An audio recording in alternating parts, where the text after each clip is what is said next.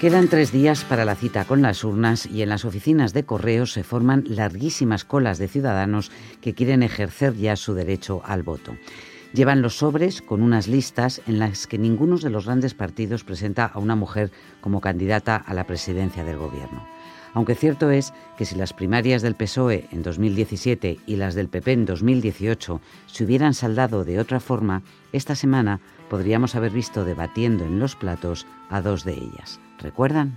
Me siento feliz porque hoy voy a anunciar que tengo el orgullo, el honor de anunciar mi candidatura a la Secretaría General del PSOE.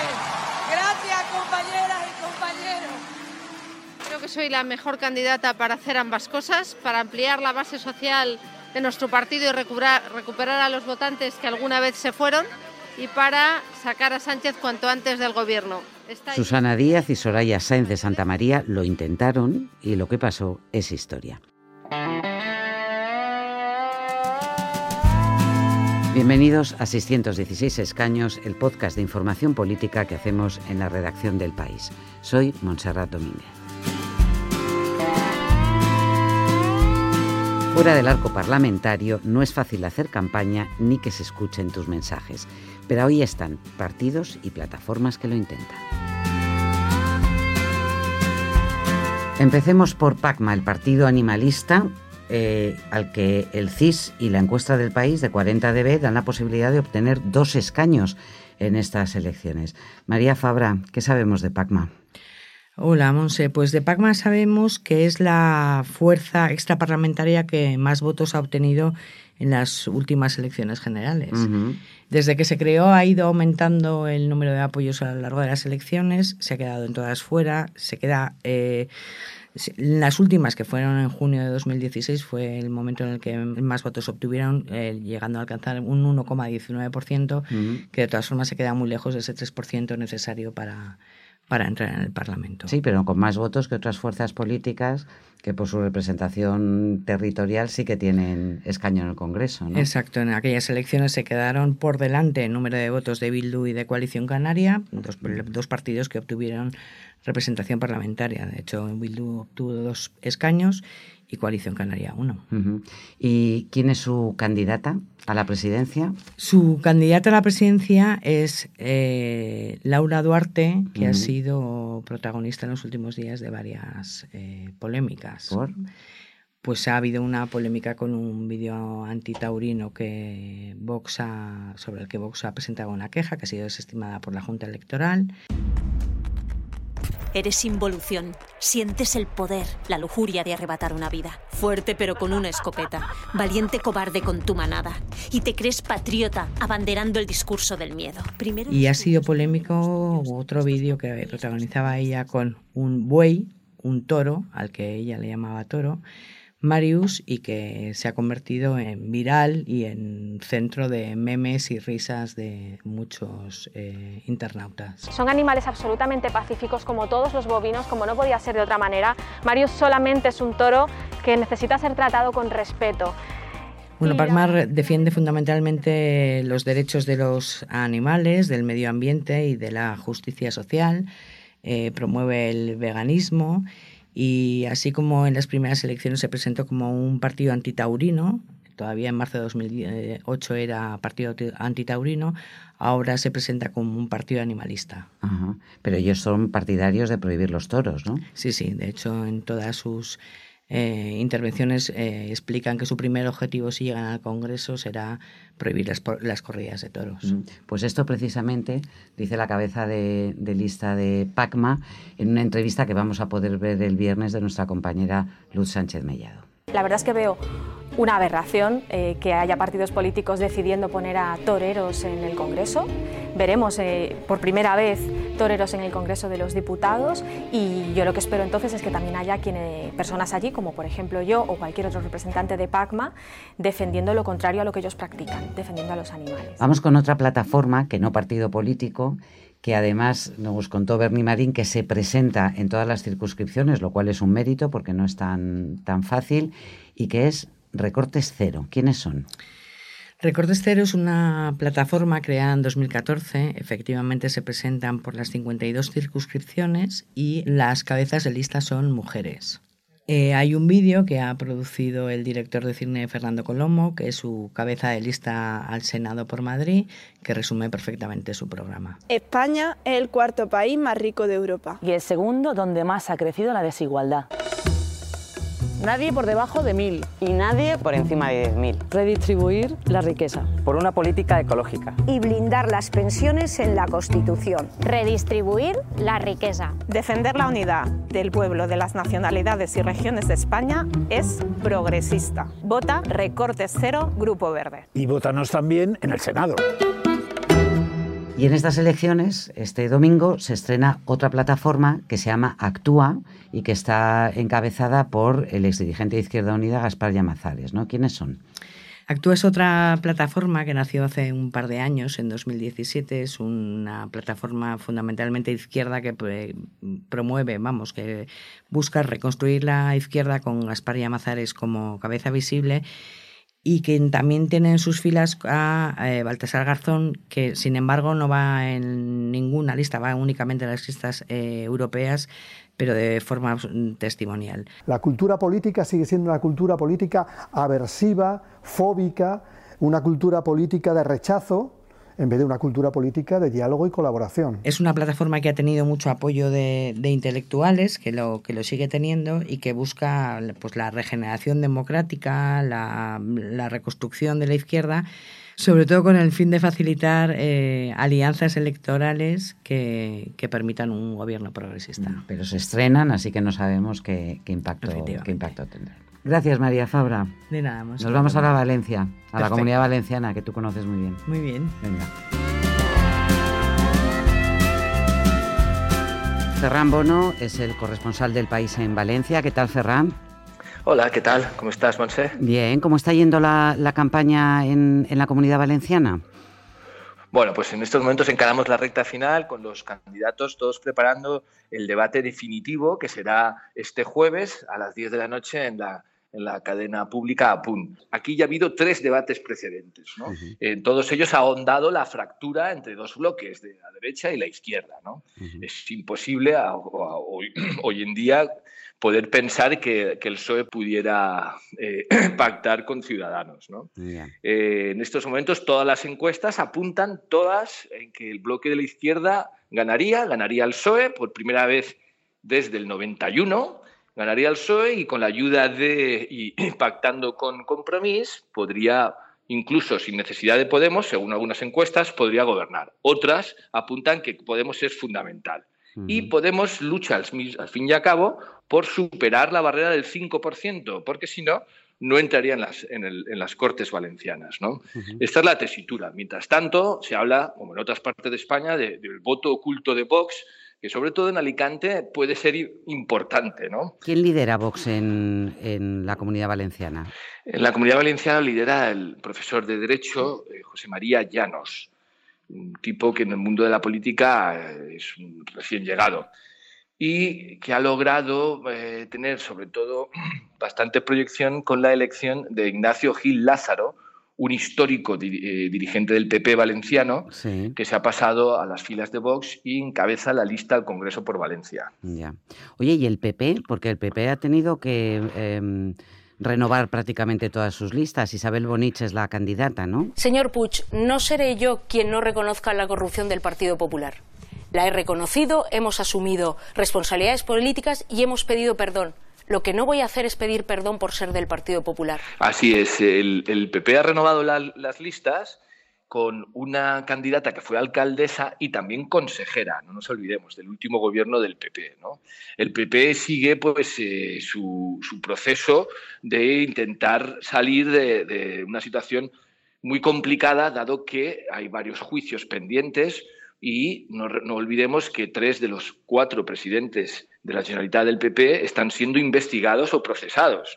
Uno de ellos eh, Eduardo Zaplana. ¿no? Entonces todavía se está quitando, pues eh, obviamente está luchando contra esa imagen y ese estigma ¿no? de, un partido que... Sí, de la corrupción, ¿no? Totalmente. Oye, ¿y Ciudadanos cómo, cómo le va? ¿Qué expectativas tiene Tony Cantó? Bueno, las encuestas apuntan que, que será, subirá un poquito, tampoco demasiado, ahí hay bastante discusión. Algunos apuntan que Tony Cantó lo está haciendo muy bien, con un estilo muy efectista, con unas propuestas eh, eh, muy, muy beligerantes también con el, con el gobierno del, del Botanic, así se llama el gobierno progresista de Compromís y el, y, PSOE con el apoyo parlamentario de Podemos. Y luego con, con, un personaje que es verdad que en los debates que ha habido, como, como Tony Cantó, ha sabido eh, captar la atención pues con su saber estar, su dominio escénico, ha sido protagonista también en los debates. Señor Puig, vuelve usted a apelar al miedo. El que se ha radicalizado es el PSC valenciano que le entrega la educación al Marzá más talibán de compromiso. El que se radicaliza es quien me declara a mí non grato por no tener las mismas ideas que ustedes. Quien se radicaliza es quien le cede la economía a alguien que dice que el capitalismo mata, a quien dice que hay presos políticos en España, como dijo el presidente de las Corts Valencianas, a quien sueña con países catalans como el Bloc y Compromís. Que sus propuestas muchos las tildan de absolutamente desmesuradas y, y que no están pegadas a la realidad. ¿no? Es uno de los que eh, está agitando eh, el supuesto eh, peligro del contagio catalán. ¿no? Es, es, una de las estrategias de él y de Ciudadanos, al fin y al cabo. ¿no? Y del PP también, eso lo comparte la derecha. Vale, pues muchas gracias, Ferran, y buen, buen final de campaña. Oye, gracias a vosotras, abrazos. Mariluz Peinado, directora de, de Verne. Eh, habéis publicado en el país una pieza muy interesante sobre el pastizal que se están gastando los partidos políticos en Facebook. Sí, porque ya hemos dicho varias veces que las redes sociales son súper importantes a la hora de hacer campaña, que es bastante nuevo porque si pensamos en hace cinco años o así no invertían tanto y nos hemos puesto a mirar un poco ahora que nos permite Facebook ver cuánto paga cada uno de los partidos. O sea que en total habéis calculado que se han gastado unos dos millones de euros. Eso los partidos, los cuatro principales partidos, sí. Ajá, por ejemplo, Unidos Podemos el que más. Sí, son los que más. También es cierto que Unidos Podemos son, Unidas Podemos son las que tienen mayor comunidad en Facebook, porque ellos crecieron mucho con, unidos a las redes sociales cuando nacieron y calculamos que más o menos con los datos que da Facebook han, han invertido hasta ahora de la campaña eh, unos 700.000 euros. Ciudadanos un poco más de 500.000 y el Partido Popular unos 270.000 y el PSOE a muchísima distancia. Sí, es el que menos, el PSOE. Sí, solo 54.000 euros. Tiene una campaña bastante tranquila en redes sociales. Y mm, esto que estamos eh, viendo, esta lista que estamos viendo, no incluye a Vox. ¿Por qué? Pues es que Vox no está publicitando nada en, Facebook ni Instagram. Es muy interesante porque eh, todo el mundo está un poco pendiente de ver qué es lo que hacía en redes sociales Vox. Un poco, pues eh, se ha hecho muchos paralelismos con la campaña de Bolsonaro y de Trump, pero no están invirtiendo nada en publicitarse ahí. Es cierto que tienen muchos grupos privados que, que, están creciendo mucho en Instagram, pero no lo están pagando. Ajá, no es publicidad eh, pagada. Oye, hay algo interesantísimo y es que Em, Facebook e Instagram, porque recordemos que esa inversión en las dos eh, redes te permite saber a qué público van estos, eh, estos anuncios, ¿no? Porque van segmentado. Sí. Y entonces, ¿qué nos podías decir, por ejemplo, eh, Unidas Podemos, a quién dirige fundamentalmente sus anuncios? Pues Unidas Podemos se lo está dirigiendo a mujeres y a jóvenes. Es muy interesante, efectivamente, porque al ver a quién están dirigiendo los anuncios, podemos creer hacia dónde pueden ir sus estrategias para intentar cazar votos de, de gente que todavía no ha decidido su voto. Está muy claro que ellos van a, eh, los que lo que más publicitan es precariedad eh, de trabajo, vamos a conseguir eso y pues el mundo animalista, es que tienen, meten mucha publicidad a temas que tienen que ver con derechos de los animales. Yo creo que es un eje de la campaña que, que para ellos es importante y que se ve, se ve en estas cosas, que a lo mejor no, no estamos viendo tanto en los mítines, pero que ellos tienen muy claro quiénes son las personas a las que estos temas les interesa mucho, porque a lo mejor interactúas mucho más en redes sociales, sigues ciertos grupos, eh, compartes fotografías o fotos de adopción de animales. Y allí van y te colocan el Exactamente. Ajá. Y lo hacen también en zonas urbanas, ¿no? Eh, fundamentalmente. Sí, es lo que es un análisis muy parecido al análisis político, que ellos no, se están dirigiendo sobre todo a las ciudades y que no están haciendo mucha campaña en la España interior porque más o menos eh, creen que no van a sacar ningún escaño ahí. Pero Ciudadanos sí. Ciudadanos, por ejemplo, se está volcando en las dos Castillas. Eso es interesantísimo. Al ver los datos que, que ha sacado el equipo de, de datos, Daniele y Borja, eh, hemos estado viendo dónde invertía cada uno de los partidos y la mayoría suele invertir pues en Andalucía porque es la más poblada, Cataluña, Madrid, pero Ciudadanos invierte en Castilla y León y es muy interesante porque es ahí donde han tenido una de, bueno, su principal crisis política con el tema de, de, las primarias y del posible amaño. Entonces, eh, ellos se publicitan más para que lo vea gente que utiliza Facebook desde Castilla y León. Igual que más o menos cuando pones publicidad en televisión, lo ve todo el mundo que está viendo la cadena esa hora, en redes sociales te permite elegir un poco con los datos que nosotros les hemos dado a las redes ya, la edad que tenemos, nuestros gustos, nuestro, nuestro sexo, incluso nuestra profesión.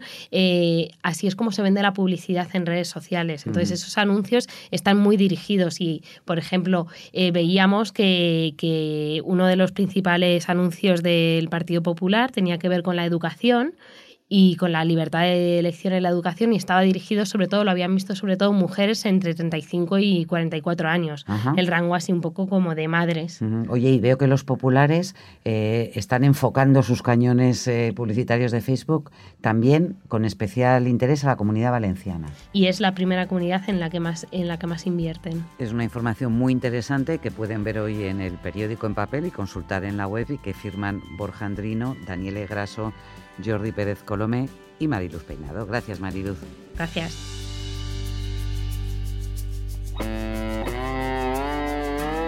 En el capítulo de ayer, Bernie Marín nos planteaba quién fue el único político que participó en el debate del pasado martes que habló del cambio climático ¿eh? y de todos los retos que, que, supone. El único Hola, Monse. de los cuatro. Eh, sí, solamente se, habló, se hablaron unas palabras sobre el cambio climático y además en el último momento del debate porque fue en el minuto de oro de Pablo Iglesias, sí. que además su minuto de oro fue el último sí. y prácticamente en sus últimas palabras. Hizo una brevísima referencia a esos jóvenes que salen a la calle porque no hay dos planetas. Ajá. Esa fue la única referencia en dos horas de debate. Y como te digo, Y yo creo que en el primer debate sí que hubo una también ligerísima. Sí, Pedro Sánchez dijo algo. Mm. Por parte de Sánchez. pero esto fue exactamente en los últimos segundos del último minuto del último debate. Uno de los temas más importantes que más afectan a todos Mm. ¿eh? y que pasó completamente desapercibido en los debates. Seguro que en las próximas elecciones, que serán pues, dentro de unos años, no sabemos si dos, tres o cuatro, ese tema ha cobrado importancia. O dentro de unos meses. O dentro de unos meses. Sabemos. bueno, ¿y cuál es el acertijo que nos dejas para hoy? A ver, el acertijo que os dejo para hoy. Eh, estos días me imagino que algunos de nuestros oyentes le estarán comunicando que son presidentes o vocales en las mesas electorales. Algo que tú y yo ya hemos de- decidido que nos encantaría que nos pasara. Y nadie nos lo ha pedido nunca. Nadie nos lo ha pedido. Bueno, esta vez no vamos a poder serlo porque vamos a tener que estar aquí trabajando. Entonces, el, acertijo de, de hoy es el siguiente. ¿Qué privilegio penal tienen esos presidentes, vocales de mesa y también extensible a los interventores el día de las elecciones? Tienen un privilegio que no tenemos ese día el resto de los mortales. ¿Cuál es? De verdad. De verdad que lo tienen. Bernie. Bueno, Bueno. mañana, en el capítulo de mañana, la solución. Eso. Hasta Gracias. luego, Monse. Este podcast se llama 616 escaños, es una producción del país y durante este mes de abril y hasta que se celebren las elecciones generales, cada mañana, de lunes a viernes, tenéis disponible un nuevo episodio. Podéis escucharlo en la web del país, elpaís.com, en Apple Podcast si preferís oírlo desde vuestro iPhone o iPad y en Podcast de Google si lo que tenéis es un móvil con el sistema operativo Android.